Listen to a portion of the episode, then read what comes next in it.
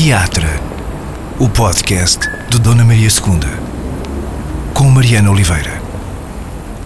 Necesito gente, espectadores, víctimas y culpables. De que abra.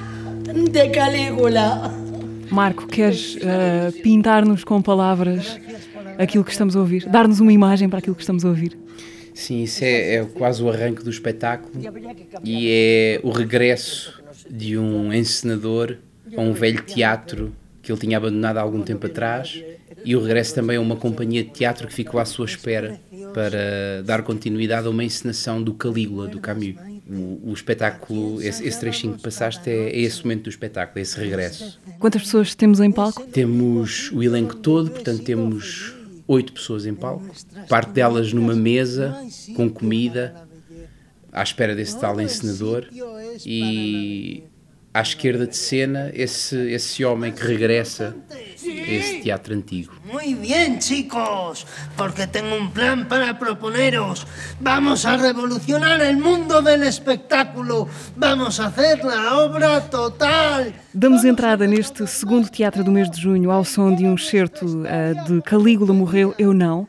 Junho é o mês da estreia portuguesa, aqui no Teatro Nacional Dona Maria II, uh, desta peça transfronteiriça, encenada pelo convidado deste episódio do podcast, Marco Paiva, ator e encenador. Marco, olá. Obrigada por esta conversa. Vens de viagem, não é? Eu falei aqui na estreia portuguesa porque a estreia mesmo foi uh, do lado lá da fronteira. É? Já deu tempo de desfazer as malas? Ainda não, porque eu regressei, na verdade, uma semana antes do espetáculo terminar em Madrid, porque tinha outros compromissos. Portanto, venho, na verdade, venho de viagem de Viseu, mas já deixei Madrid há três semanas. Uhum. Mas o espetáculo estreou a 19 de maio no Teatro Maria Guerreiro do Centro Dramático Nacional e ficou três semanas em cena naquela cidade de Madrid. Como é que foi essa estreia? Foi uma estreia muito bonita. O projeto é um projeto muito desejado e que foi preparado durante três anos. Havia por parte de toda a equipa uma grande expectativa na estreia do, do espetáculo. Tivemos surpresas maravilhosas por parte do público, que nos recebeu muito bem em Madrid, e ao mesmo tempo sentimos-nos completos e felizes por termos concretizado uma meta na verdade, este espetáculo é um momento que encerra um trabalho de muitos anos uh, de um festival no Centro Dramático Nacional chamado Una Mirada Diferente, que nasceu em uhum. 2012 pelas mãos da Inês Incisi e do Miguel Cuerdo e que tinha como especificidade levar ao Centro Dramático Nacional projetos onde participassem artistas com deficiência. E tinha uma premissa muito bonita uh, desde o primeiro ano, que era ter uma data de fim, ou seja, o grande objetivo é que se traçasse logo uma data para que o festival terminasse e aquelas criações, aqueles artistas passassem ao fim de 4, 5 anos a ser programados na programação regular do Centro Dramático Nacional. Para que não fosse preciso criar um momento específico para exatamente, para, este, para estes ocuparem o palco. Exatamente, para estes espetáculos existirem na programação de um teatro, não é? E o Calígula foi um projeto que começou a ser pensado no último ano do festival, entre mim, o Miguel Cuerdo e a Inês Inciso, com esse objetivo, eu, eu participei no festival uh, em três edições, 2012, 2014 e 2018.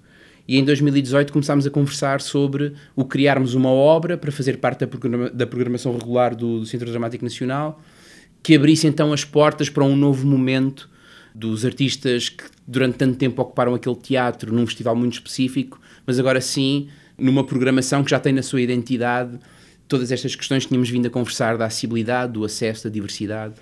É preciso dizer que esta é uma encenação tua a partir de, de um texto da Cláudia Sedó, eh, que por sua vez parte do Calígula de, de Camus. É uma peça ibérica, não é? Que junta esses, os dois teatros, Dona Maria II e o Centro Dramático Nacional de Madrid. O Calígula que tu perseguias há esse tempo todo era também o Calígula do Camus ou era a figura do Calígula do Imperador?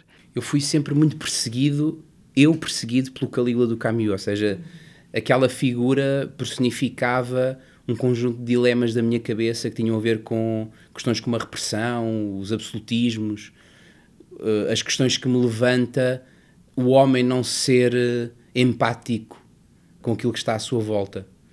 Então, o, o Calígula do Camus foi um texto que sempre me inquietou muito, porque me levantava todas essas questões.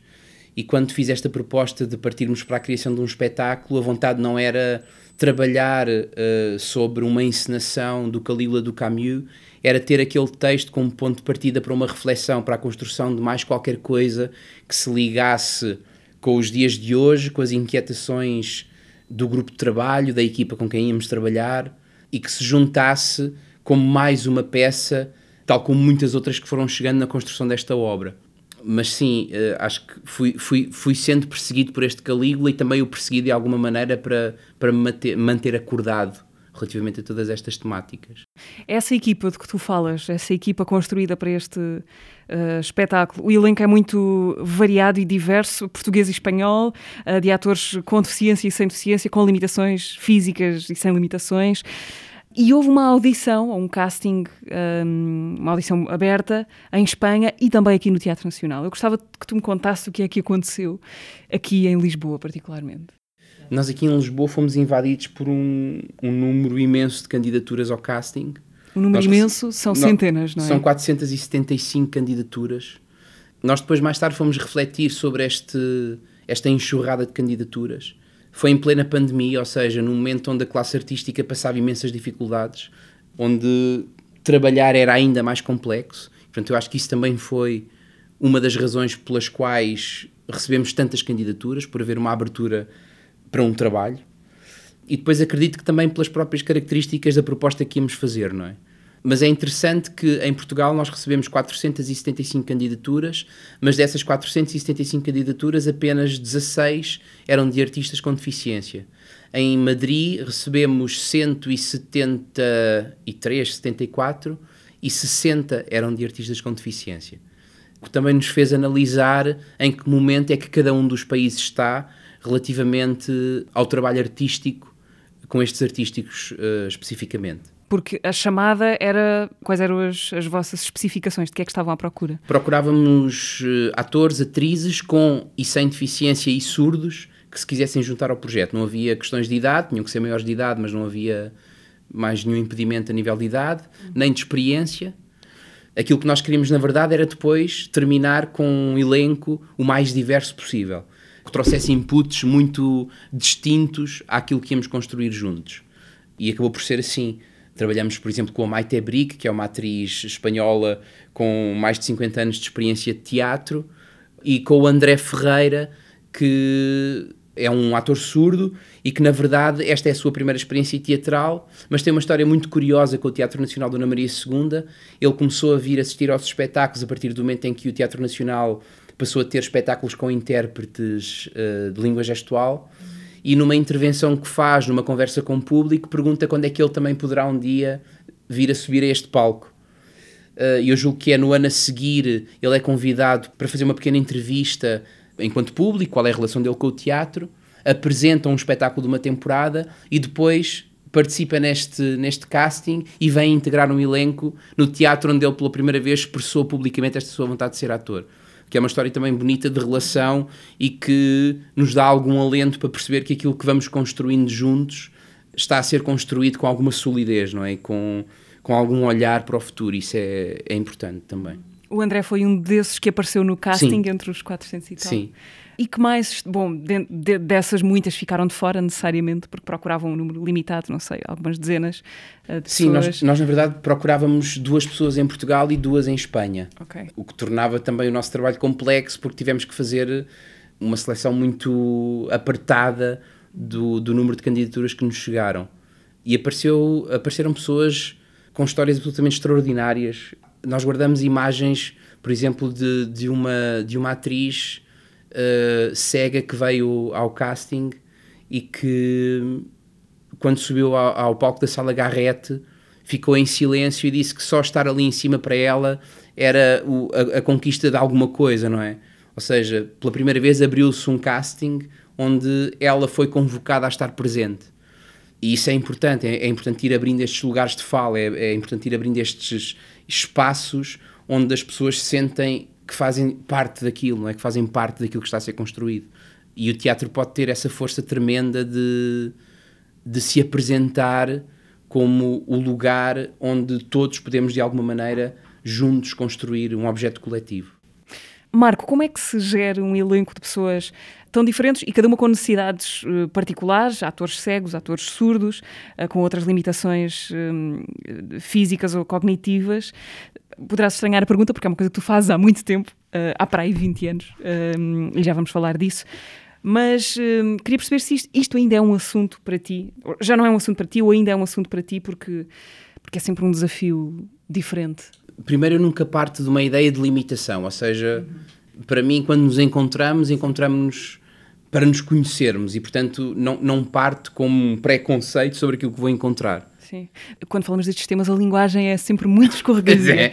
é um terreno minado, porque é um as palavras têm pesos, não é? Completamente. E está em constante alteração, Sim. não é? O que às vezes pode melindrar, mas a verdade é que não deve melindrar. Pois. Nós devemos é ir desmistificando as coisas e a própria palavra deficiência, por exemplo, eu queria perguntar-te se é uma palavra certa, que te parece certa? A deficiência existe, quer dizer, não, eu sou completamente contra aos cemitérios de palavras, não é? As pessoas às vezes dizem, não, acho que, por exemplo, sobre a palavra inclusão discute-se muito isto. Eu acho que não se devia utilizar a palavra inclusão. Não, a palavra inclusão existe, é uma palavra. O que me parece interessante é perceber o que é que ela de facto quer dizer. Por exemplo, para a Terra Amarela, o exercício da inclusão é uma troca, é uma relação entre duas pessoas uh, que constantemente recebem e dão alguma coisa. Não tem um sentido paternalista de alguém que vai incluir o outro. A Terra Amarela é a estrutura que tu fundaste. A estrutura que eu fundei em 2018. 2018, sim. Um, mas para te falar sobre... Desafios de... O, o desafio do, gerir... da diversidade do elenco. Sim. Aquilo que me alimenta uh, no teatro é o risco. Ou seja, é eu nunca me sentir confortável no trabalho que estou a fazer. É eu não achar que tenho todos os códigos ou, ou, ou, que domino a linguagem de maneira a que quando chego tudo me, me, me é claro e transparente e evidente. E portanto, quando trabalho com, com um coletivo para construir alguma coisa em comum, aquilo que procuro é, em primeiro lugar, trabalhar com pessoas, por um lado, que eu não conheça muito bem e por outro, que me façam ver uh, de uma perspectiva que não é a minha, o assunto central que vamos desenvolver ou que vamos trabalhar. E, portanto, para mim é uma questão no sentido em que é essa diversidade que alimenta aquilo que eu vou fazendo. A questão da deficiência em si, para mim, não é propriamente uma questão, porque é algo que sempre foi intrínseco ao meu percurso. Eu comecei a fazer teatro num projeto onde todos os artistas tinham deficiência intelectual e todos eles tinham muito mais experiência do que eu. Portanto, aquilo para mim foi a minha primeira relação com o teatro. Nem sequer me passava pela cabeça que aquilo fosse à margem de uma ideia de norma, porque eu conheci o teatro ali. Portanto, aquilo para mim foi o meu primeiro contacto com o teatro. E conforme fui conhecendo outras coisas, fui levando essa primeira experiência pelo meu caminho fora. E portanto, deixou de ser uma questão e passou a ser eh, algo com o qual para mim é profundamente vital trabalhar, não é?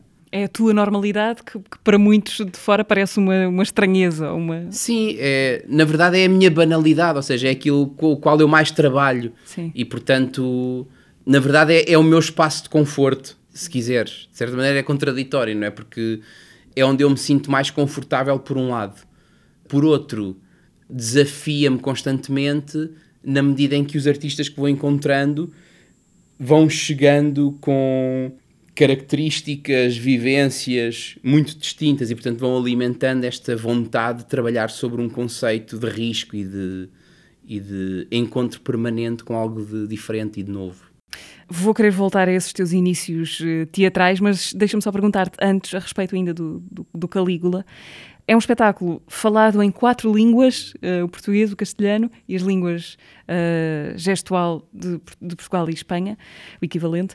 Uh, a língua é uma barreira neste caso, ou o portunhol é uma língua franca o suficiente? O portunhol é uma língua franca.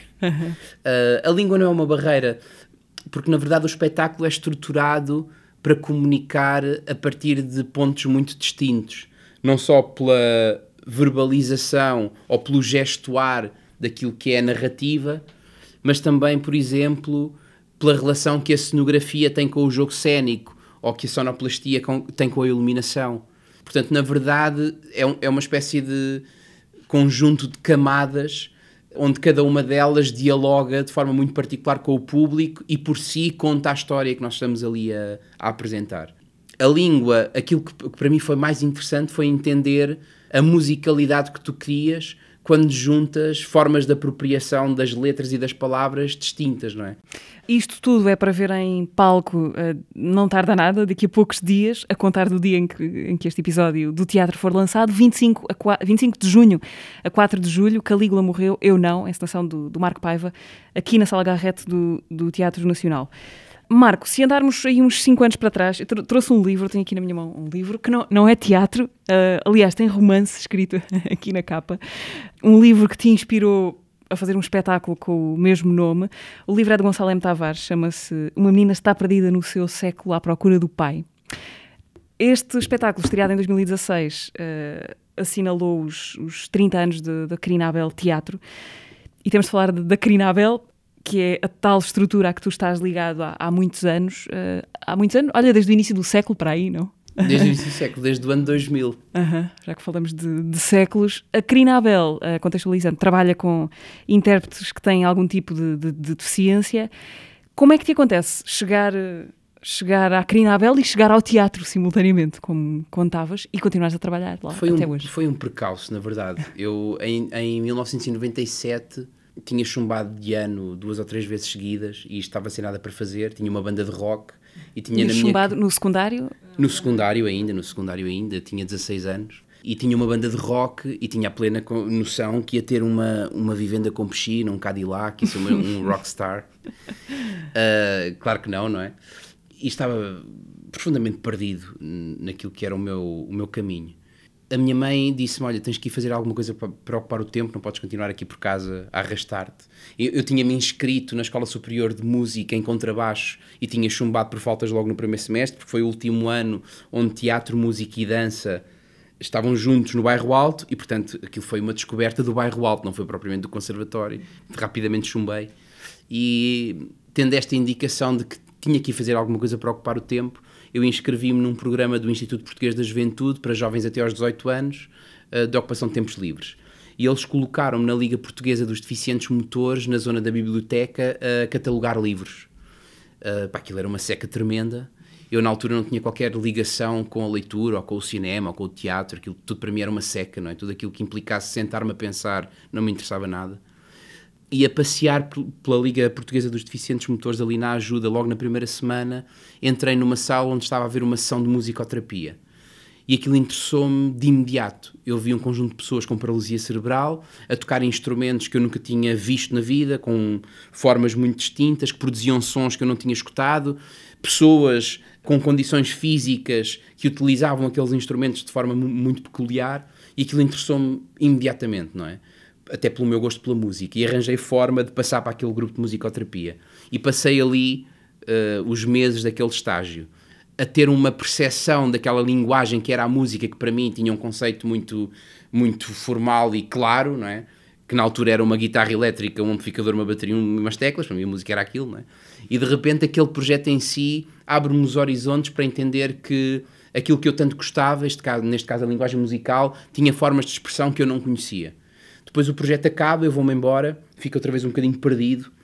E um amigo meu que vivia perto de mim, que era professor primário, que juntava pessoal da minha idade para, para ler uns livros e fazer umas peças de teatro, um dia convidou-me para ir assistir a um ensaio e perguntou-me se eu queria ficar ali com eles a fazer uma peça. Na altura, o Ano da Morte de Ricardo Reis, do Saramago. Para quem nunca tinha lido um livro, aquilo foi uma estucha, não é? Quando dizes nunca ter lido um livro, isso é literal? É literal, é literal. Nunca tinha lido um livro, não tinha um livro em casa, tinha a coleção dos cinco, do Círculo de Leitores que alguém me tinha oferecido e que ainda faziam barulho quando abrias porque nunca tinham sido abertos. E nesse mesmo momento, quando conheço o Luís e quando começo a trabalhar com esse grupo de gente da minha idade em torno deste, desta obra do, do Saramago e da prática teatral, o Luís leva-me a conhecer uma pessoa que foi fundamental no meu percurso, que é o João Mota, ator, encenador e diretor do Teatro da Comuna, num curso na Fundação Carlos Gulbenkian, para monitores de expressão dramática com o 12 ano.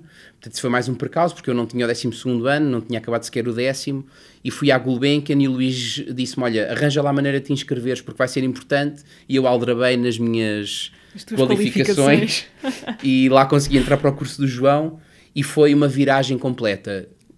O João indicou-me um espaço onde eu poderia uh, parar para pensar quem eu era e o que estava à minha volta. Isso foi fundamental para mim naquela altura.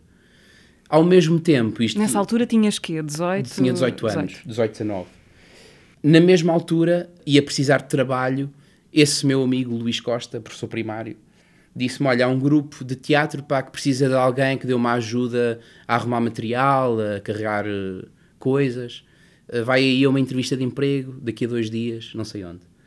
E eu vou a essa entrevista de emprego e quando lá chego, esse grupo de teatro era o projeto da Crinabel, que na altura já tinha 15 anos. E eu, quando entro, tive uma sensação, tive um déjà vu e senti-me quase dois anos atrás na Liga Portuguesa dos Deficientes Motores, que é chegar a um sítio para arranjar um trabalho que supostamente tinha a ver com arte e lá estavam pessoas com deficiência a trabalhar. E eu achei logo que qualquer coisa me perseguia. E fui criando links entre estas coisas todas. O primeiro ponto comum que encontrei entre a Liga, o projeto da Crinabel e o ter conhecido o João e ter ingressado ou começado a, a, a prática teatral era o prazer de estar junto com um grupo de pessoas a pensar qualquer coisa em comum. E acho que esse foi o gatilho para depois eu achar que era aquilo que queria fazer para o resto da vida. Estar com pessoas, independentemente de para fazer o quê? Exatamente. Isso era secundário. Estar junto com alguém a procurar o que é que nos fazia estar ali, uns com os outros. E depois, dentro do projeto da Crinabel, eu, quando, quando, quando comecei a ver os ensaios do grupo, teatro, não achei aquilo artisticamente fantástico, aquilo não me disse propriamente nada mas fiquei muito intrigado com a necessidade vital daquelas pessoas em estarem em cima de um palco a comunicar com quem os estava a ver. E eu achei isso de uma força tremenda. E acho que foi isso que me fez ficar pelo teatro. Foi o teatro ser, por excelência, um momento onde nós nos juntamos para contar qualquer coisa que nos é pertinente contar e fazê-lo de forma coletiva. E pronto, eu depois fui avançando no meu percurso, comecei a trabalhar profissionalmente nesta casa, no Teatro Nacional Dona Maria II, em 2005. Uh, a fazer o quê? A fazer A Ilha Encantada da Hélia Correia, uma extensão do João Ricardo, para o público infantil-juvenil, uma adaptação da Tempestade do Shakespeare. Uhum. Mas passaste, entretanto, pela escola? Não, eu só vou para a escola mais tarde. Okay. Uh, vou para a escola só dois anos depois desta experiência aqui com o João, com o João Ricardo porque senti necessidade de estruturar melhor o meu percurso. Eu já tinha tido duas experiências em cinema, já trabalhava com o projeto da Crinabela há cinco anos, na verdade, e depois desta passagem aqui pelo Teatro Nacional Dona Maria II, senti necessidade de estruturar o meu percurso formativo, também para desenvolver o pensamento que ia tendo sobre que teatro me interessava fazer e tentar entender melhor porque é que me interessava este teatro do mundo, não é? Porque é que me interessava trabalhar sobre este conceito de pluralidade, de diversidade. Portanto, eu só vou para a Escola Superior de Teatro e Cinema em 2006. Mas antes desse, aos 18 anos, antes desse momento em que por acaso vais parar à, à Abel, uh, depois da outra porta entreaberta, onde ouviste a música sem querer, antes disso, nunca em momento algum da tua vida tinhas sentido magnetizado por um palco? Nunca tinha despertado nenhum interesse? De todo, nunca, nunca. Quer dizer, na medida em que gostava de ter uma banda e tocar ao vivo. da música, sim. não do teatro mas mais como uma espécie de satisfação imediata, não é? E muito pessoal do que propriamente uma visão do palco enquanto espaço onde é possível fazer reflexões profundas sobre as coisas, não é? Aquilo que me interessava, na verdade, era estar com pessoas e sempre foi. A minha profissão de eleição desde sempre foi ser taxista. Eu acho que tem muito a ver com, esta, com este prazer de ter um espaço onde de 10 em 10 minutos abres uma porta e entra alguém novo para conversar sobre mais qualquer coisa, não é? Este acrescentar de histórias, este acrescentar de coisas. E eu acho que é isso que me dá prazer e foi isso que me manteve no teatro. Cada espetáculo é uma porta de um carro que se abre e é mais qualquer coisa que entra. E é esse o verdadeiro prazer que o teatro me dá. É esse encontro permanente com aquilo que eu não conheço, com as pessoas que eu não conheço, que me vão acrescentando, que me vão pondo a pensar sobre uma série de coisas. Mas em que momento, interessava-me perceber isto, em que momento é que se dá, se é que há um clique entre esse, essa imagem que tu nos deste, reconhecível de certa forma, do adolescente uhum. que acha que isto é tudo uma seca, em que momento é que deixas de ser esse adolescente para ser alguém interessado pelo teatro e por textos uh, profundos e com densidade acho, e que vai acabar a encenar no, no Teatro da Ana Maria II? Eu acho que o momento fulcral é o, o contacto com o João Mota e com a Comuna. É o momento em que o João me transporta para esta dimensão de um espaço que está para além da vida e onde tu podes uh, aprofundar e mergulhar em qualquer coisa que vai para além daquilo que é óbvio, não é? Esta é uma expressão que o João usa muito, para além do óbvio. E eu tive muitas conversas com o João sobre muitas coisas pessoais, caminhos que eu não sabia se seguiria ou não. E quando o João começa a abrir as portas daquilo que pode ser um livro, daquilo que pode ser uh, um filme, da, da, importância do viajar. Eu lembro-me de passar horas a ouvir o João contar as histórias das digressões com o Peter Brook e a pensar, bem, o que, é que, o que é que poderá ser eu estar com um grupo de pessoas a viajar pelo mundo, a exercitar pensamentos e práticas sobre como contar histórias. E eu acho que foi aí, nesse encontro com o João e com o Teatro da Comuna, que eu percebi que este era o espaço de eleição onde eu poderia continuar a crescer, não é? Enquanto, enquanto ser humano. Marco, depois de, de, de falarmos da Karina Abel, há uma pergunta que vem aqui muito a calhar, mas eh, não vou ser eu a fazê-la. Uh, então, cá vai. Querido Marco, uh, vou-te fazer esta pergunta porque gostava muito que os ouvintes deste podcast ouvissem o que tens para dizer. E a pergunta hum, que te faço é: o que é que te motivou a criar a Terra Amarela? Um beijinho. Teresa Sobral. Exatamente. É a Teresa Sobral, atriz, criadora com Sim. que tens trabalhado muito neste, neste caminho nos últimos anos. Um beijinho à Teresa, primeiro que tudo, por quem tenho uma enorme admiração. A Terra Amarela nasce em 2018, depois de um conjunto de inquietações que me assombraram, curiosamente a seguir à estreia da coprodução da Crinabel com o Teatro Nacional Dona Maria II. O, uma menina está perdida à procura do seu século, à procura do pai, que comemorava os 30 anos do projeto Crinabel Teatro. O projeto Crinabel Teatro é um projeto que existe dentro de uma escola de ensino especial, um centro de atividades ocupacionais, e portanto aquelas pessoas com quem eu tinha vindo a trabalhar na altura há 16 anos eram clientes de uma organização, mas ao mesmo tempo desenvolviam há muito tempo um trabalho de grande implicação com o teatro, fazendo coproduções, produzindo com muita regularidade. E depois da experiência com o Teatro Nacional Dona Maria II, eu percebi que para continuar a criar caminho, para que eles pudessem, os artistas com deficiência com os quais eu já vinha a trabalhar e os outros com quem iria me cruzar, ter um verdadeiro lugar de fala, e o lugar de fala para mim tem a ver com o assumir o seu posicionamento sobre as coisas, mas ao mesmo tempo também ter direito às condições para o fazer, eu teria que criar uma estrutura que tivesse na sua gênese a criação cultural e artística para poder gerar emprego, condições de trabalho, munir-me de uma equipa de pessoas à minha volta preparadas para existir dentro do circuito artístico e cultural porque só assim é que eu poderia discutir artisticamente, mas também politicamente, aquilo que tinha vindo a ser o meu trabalho nos últimos anos na Crinabel. E a Terra Amarela nasce desse, dessa necessidade, ao fim e ao cabo.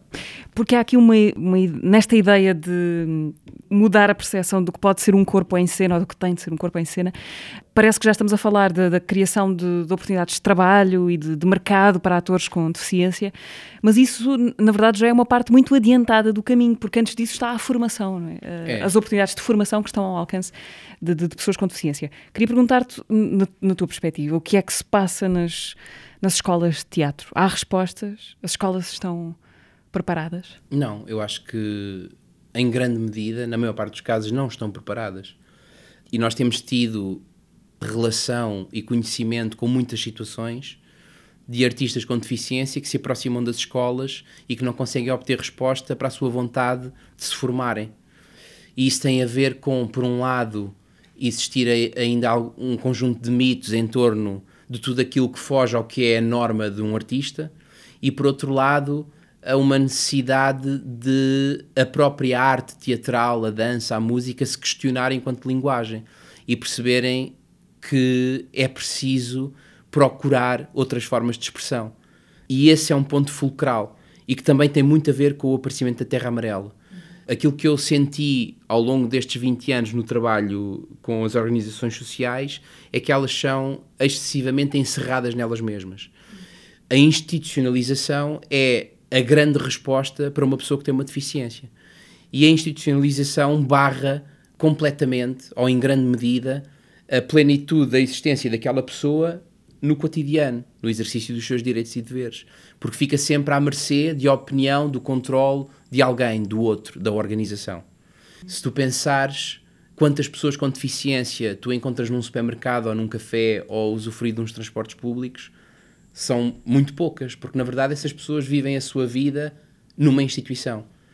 E a importância da escola artística, ou melhor, a importância da formação de uma maneira geral, é essa mesmo: é possibilitar que uma pessoa que tenha uma deficiência possa usufruir de forma plena do seu direito à educação, para depois também poder ter ferramentas para reivindicar os seus direitos socialmente, não é? Para que ninguém tenha que vir falar por ela. É claro que depois aqui a deficiência é um mundo enorme. Há vários patamares. As organizações do terceiro setor são importantíssimas a dar respostas a casos que infelizmente não têm, pela sua condição, autonomia para poder gerir a sua vida ou para poder ter oportunidades de trabalho. Mas há muitas pessoas que vivem uma vida inteira dentro de uma instituição do terceiro setor que tinham plenas capacidades para poder existir, por exemplo, no mercado de trabalho em diversas áreas e que não acontece porque, por um lado, não há formação e qualificação adequada e, por outro, a própria empregabilidade também é muito eh, reduzida. Então, ao fim e ao cabo, isto é é um exercício ainda muito complexo de construção de muitas zonas onde é preciso trabalhar para que possamos estar a falar daqui a algum tempo de uma forma menos ou mais normalizada sobre o papel de uma pessoa que tem deficiência na sociedade, seja nas artes, seja em qualquer outra área. Não é? Tu acreditas na arte como inclusão? Eu sei que a pergunta uh, está mesmo a pedir que se diga sim, não é? Mas, de facto, na prática, o que é que tu vês ou tens visto ao longo destes anos muitos a trabalhar com, com pessoas com deficiência? O que é que tu vês uh, de duradouro a acontecer na vida daquelas pessoas por causa da arte, do teatro, no caso? Acho que, por um lado, a questão das competências sociais, ou seja, o teatro como motor de desinibição, de relação com o outro, de autoconhecimento, de conhecimento do que está ao teu redor, mas por outro lado, há uma parte que ainda não está concretizada, que é a autonomia para pensar e para gerir todas estas questões e a relação que elas têm com uma ideia de autonomia e de autodeterminação do artista com deficiência no cotidiano, não é? de uma forma geral na, na sua vida, uh, que é aquilo que falta concretizar e que eu acho que vamos, temos vindo a fazer caminho.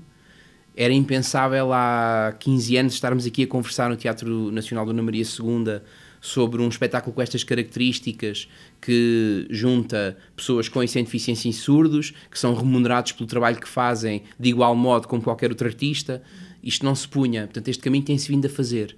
Agora é preciso desmultiplicar estas iniciativas, mas para isso acontecer é preciso investir numa discussão social muito grande que tem a ver essencialmente com a estrutura social e aquilo que tem que ser alterada nela para que isto não seja algo pontual. Tu, tu falavas, falavas ali da questão da, da invisibilidade, é? que é muito evidente para quem não tem casos conhecidos, próximos de familiares ou amigos que tenham, que tenham deficiência. É uma coisa muito escondida, não, não a vemos no, no, no dia a dia praticamente. Bom, o palco é um lugar muito exposto, por, por definição, pode ser o lugar para mudar isso. O teatro é, por excelência, o lugar do outro, não é? A mim sempre fez muita confusão o número de vezes que nós evocamos a arte como espaço de liberdade, de transgressão, de pensamento sobre a condição humana, mas o, o quão tem sido difícil tu teres verdadeiramente um posicionamento heterogéneo sobre o que é a liberdade, a representatividade. Ainda estamos muito encerrados numa norma. Eu costumo dizer que nós passamos tempo demais a ver-nos ao espelho, não é? E, portanto, aquilo que fazemos é excessivamente só o reflexo daquilo que, que nós somos e daquilo que, que nos faz confortavelmente ficar a passar pela vida, não é? E eu acho que o teatro deve ser, pelo contrário, um lugar onde tu deitas os espelhos abaixo para veres o que está à tua frente, não é? Para exercitares o teu sentido empático, para aprenderes com o outro o que é que tu podes construir com aquilo que é divergente de ti.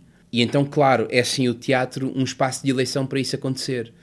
Mas falta, falta ainda concretizar uma certa coragem para que isto se multiplique. Coragem de quem? Ou coragem seja, do... essa coragem vem do medo de quê? Acho que vem do medo de nos pormos em causa, em primeiro, em primeiro lugar, não é? De, de ter que defender aquilo que eu não conheço ou ter que dialogar com aquilo que eu não conheço. Nós tivemos situações de, por exemplo, pessoas que veem espetáculos e depois têm alguma dificuldade em conversar sobre eles, uh, porque acham sempre que é desagradável dizer que não gostei ou que acho que podia ser assim, porque há sempre um receio de o que é que vem do outro lado e como é que eu vou defender aquilo que acabei de dizer, porque o que está do outro lado eu não conheço, não domino. E eu acho que a coragem tem muito a ver com isso, com a disponibilidade para nos pormos em causa. E pormos em causa é deitar abaixo alguns preconceitos sobre aquilo que conhecemos, que tomamos como certo, para iniciar uma conversação sobre aquilo que é novo, que acabou de chegar, que eu não domino tão bem, onde a minha retórica não é não é não me defende não funciona não funciona nem me defende da forma que eu gostaria porque eu tenho que comunicar de outra maneira então a coragem vem desse sentido e não é fácil as pessoas porem-se em causa e isso às vezes dificulta alguns passos sociais o discutir coisas claramente o percebermos, o discutirmos e termos em cima da mesa por que razão é que ainda estamos tão atrasados na empregabilidade das pessoas com deficiência. O que é que está a acontecer ao nível privado, público?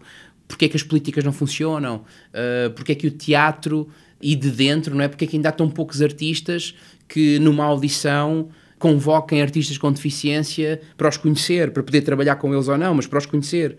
Porquê é que ainda há esse receio? No outro dia eu falava com um colega que me dizia, pá, eu não consigo trabalhar, uma pessoa surda, como é que eu vou trabalhar? Eu não sei a língua. disse, pá, mas todos nós já, já fizemos coproduções. Eu lembro-me de um trabalho que fiz numa coprodução com França, o meu francês é péssimo, uh, e não foi por isso que eu não fui lá trabalhar. Arranjei formas de comunicar, melhorei a minha comunicação. Eu, desde que trabalho com os artistas surdos, aprendi um pouco de língua gestual, estou a tentar aprender mais, vou descobrindo outras formas de comunicação. E então a coragem vem muito desse lado de, ok, não é um espaço confortável, eu não o domino, mas eu quero conhecê-lo na mesma, quero, quero entrar neste espaço e ver o que, é o que é que encontramos, o que é que eu encontro ali. Marco, não me esqueci que tinha aqui um livro na mão. Queria perguntar-te como é que se extrai teatro ou uma encenação a partir de um texto, e estamos a falar do, do texto do Gonçalo M. Tavares, eh, uma menina está perdida no seu século à procura do pai. Como é que se, se, tira teatro de um texto que não tem essa, que não teve essa inclinação à partida? O, o processo desse espetáculo foi muito, foi muito bonito. O Gonçalo ligou-me um dia e disse: Olha, eu tenho um livro que escrevi sobre uma menina que tem trissomia 21 e que eu acho que tu ias gostar de, de trabalhar sobre ele. Eu disse: Pá, Gonçalo, eu não tenho interesse nenhum em fazer um espetáculo sobre uma menina que tem trissomia 21. Eu trabalho com pessoas que de facto têm trissomia 21, mas prefiro falar sobre ou perguntar-lhes a elas sobre se isso é uma questão. E nunca nenhuma, nenhuma delas me respondeu que isso é uma questão. As questões para as pessoas com quem eu trabalho é o amor, a guerra, a violência, aquilo que, é transversal à maior parte do teatro que se faz, não é? Não é a trissomia 21, portanto acho que não vou ter interesse nenhum. Ele disse, olha, mas lê o livro e depois falamos. Eu li o livro e percebi que o livro não é sobre uma menina que tem trissomia 21, é sobre dois seres humanos completamente antagónicos que se encontram e começam uma viagem juntos de encontro com espaços, pessoas, histórias. Então isso interessava-me muito. E eu, para montar o espetáculo com a equipa da Crinabel, convidei pessoas, amigos nossos das artes, que não sejam das artes, para todos os dias ir até à Crinabel de manhã e ler um bocadinho do livro. Iam-nos ler, aquelas pessoas iam-nos ler o livro. E nós fomos ouvindo o livro. No final de cada sessão, eu juntava-me com o elenco e perguntava ao elenco o que é que lhes tinha ficado daquela leitura personagens, lugares, histórias, características, ia fazendo uma lista. Uhum.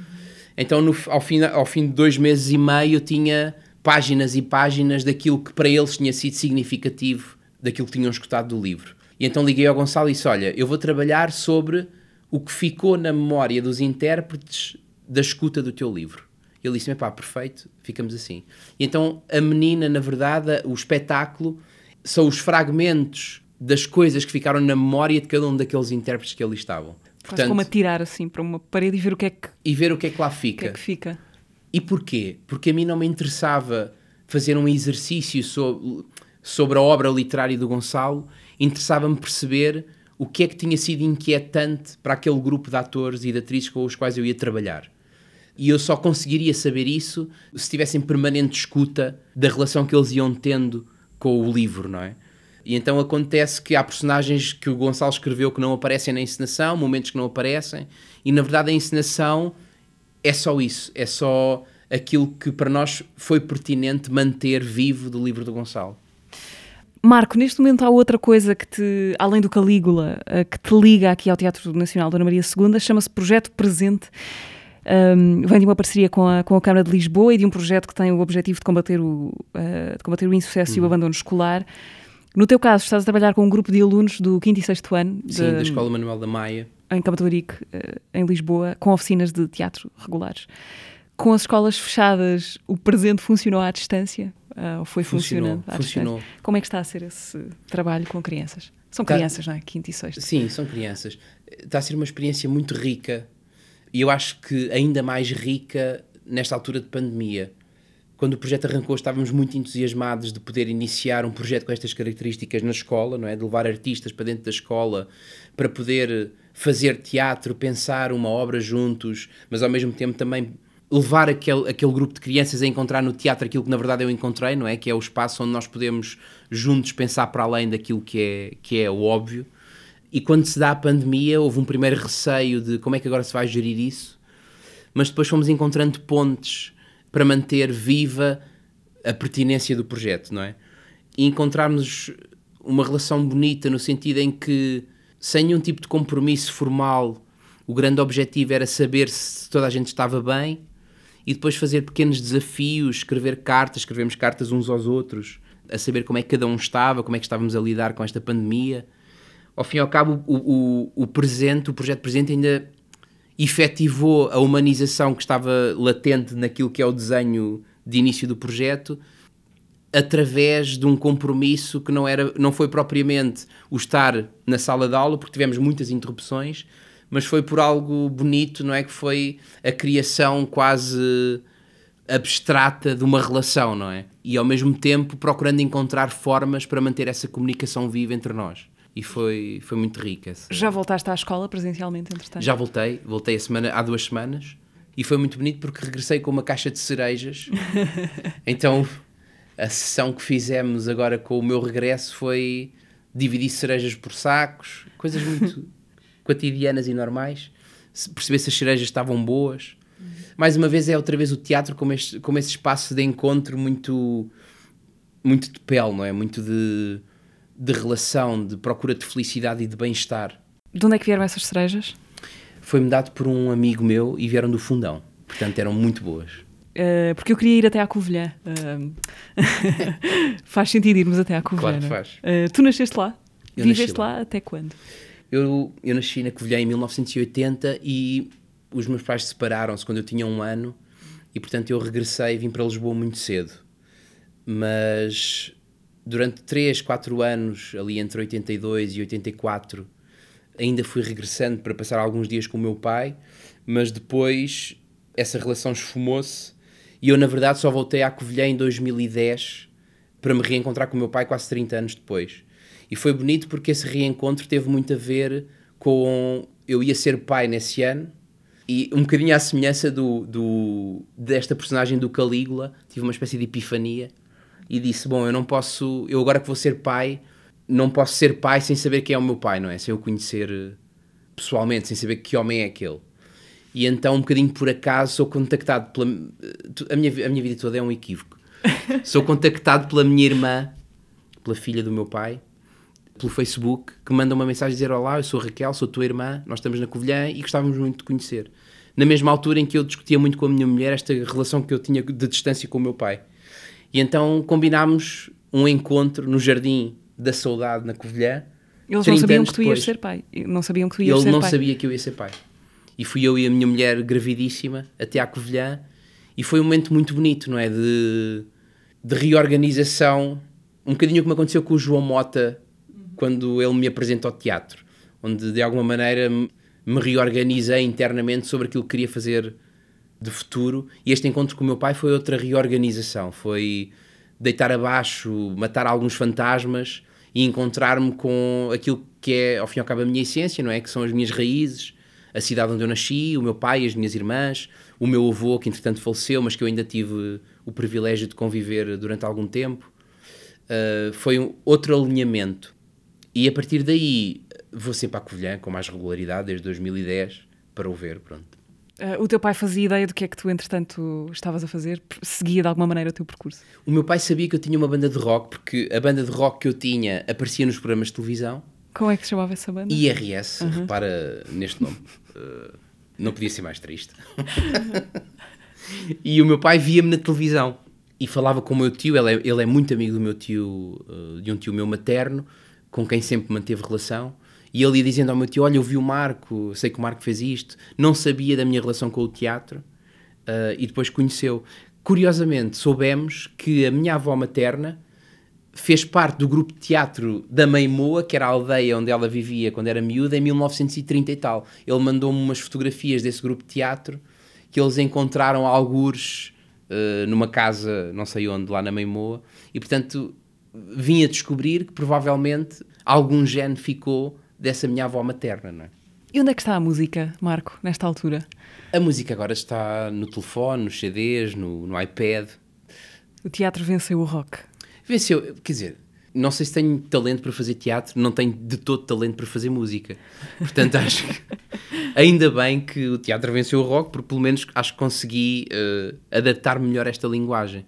Eu acho que havia uma coisa na música que estranhamente me interessava muito, que era o silêncio, ou seja, e é difícil explicar isto, mas eu lembro-me quando fazíamos concertos e quando cantava, se por um lado aquilo era ruidoso, e literalmente ruidoso, por outro lado, era um momento onde parece que a minha cabeça funcionava num plano à parte e havia uma espécie de silêncio que se instalava, onde eu ficava sozinho enquanto estava ali no meio daquela gente toda.